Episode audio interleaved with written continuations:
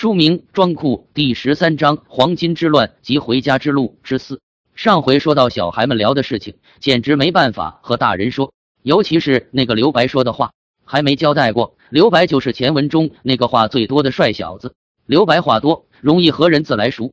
王恩最先相熟的就是他了，熟了以后话就更多，而且越听越有些不靠谱。这天，刘白闲来无事，就突然问王恩：“陈涛，你知道他的来头吗？”“不知道呀。”好吧，这么熟了，告诉你无妨。不过你听了不要害怕，真的，不管他是哪样人，有我在都镇得住。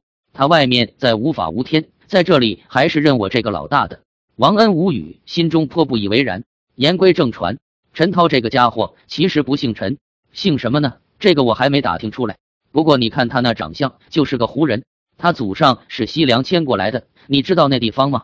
有一种职业叫做刀客。刀客是啥？知道不？我还是不具体说了，省得吓到你。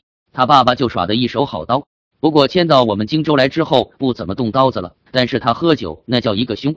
他们那边怎么说他爸爸的？你知道不？好像他们原话是说，只要桌上有人没倒，他爸就跟谁喝。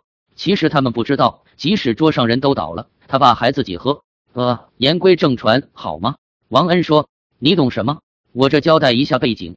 关于陈涛，我就说一个事情，你就认识他了。一两年前吧。”他五六岁，每天游手好闲，在镇子里晃荡着。他们镇子里出了个挺大的官，在荆州就职，不是一二把手，也是三四把手。这没要紧，反正是够大。这个官的儿子还在镇上祖宅里住着呢，是镇上人人见了都低头的狠角色。那天他撞上了陈涛，大概因为他们两个都是游手好闲、满街转的人，迟早要撞上的吧。于是就干起来了。你别问我为啥干起来了，陈涛那个野兽，为了啥都可能干起来。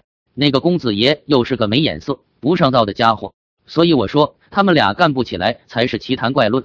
当时的局面很混乱，我很想说陈涛威风八面，以一当十，把公子爷以及一伙随从打得屁滚尿流，但那是一厢情愿。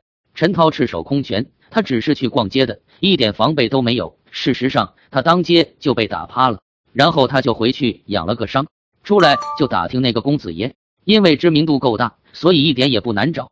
确定了公子爷住那里以后，陈涛立即回家，在院子里的榆树下面挖出他老爸埋在那里的一柄刀，拎着刀就到了公子爷府门口。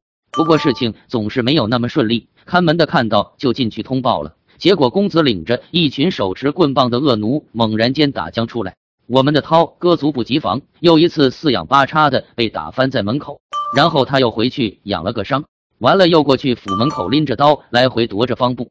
你知道他走路那德行有多嚣张，难怪被人打。于是又被突袭了，又挨了一顿结实。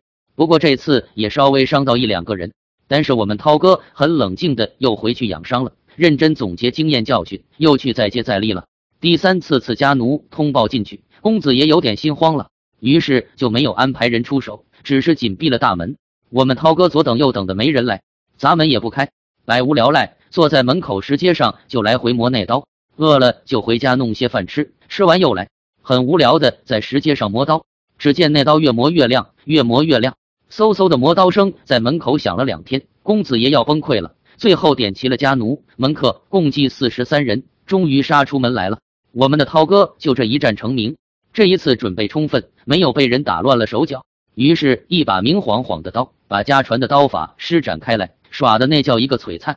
人堆里只看到一抹抹刀光左冲右突。无疑力道是极猛的，但是听不到一丝刀带起的风声，只听到惨叫声。玩刀的行家会认出这把刀有个古怪的名字，叫做“只见电闪，不闻雷鸣”。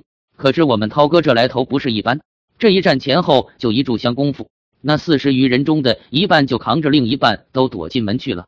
那公子再不敢出门，落下心理阴影了。躲了几天后，趁夜里举家搬迁到荆州城里找他爸一块住去了。王恩听了半晌，说：“你说的这哪部分是真实的呀？”刘白说：“那记不得了，反正我肯定是以事实为原料，只是加了点佐料而已。这个故事这一次我还是要辟谣一下，以便大家对刘白的故事的可靠性有个基本的认识，对他以后说的其他事也好有个判断的依据。事实的真相，按照后来史书的记载，和公子爷冲突这事有，上门寻仇过几回，也有，最后一次带刀去的，确实。”不过没有砍什么人，公子爷出来谈判了。当时那个十六岁的公子爷和六岁的陈涛对话，先是公子爷问陈涛为什么这么没完没了的？难道你觉得自己有打赢的可能吗？史书记载陈涛的对答是：“汝其无者，是也；吾与汝伯者，命也。汝之命其多乎？且汝惜命，吾不惜命，此吾必胜汝者。”公子爷默然回避，后来确实举家迁走。不管刘白说的，王恩信了几分。之后看见陈涛，不免相当的佩服。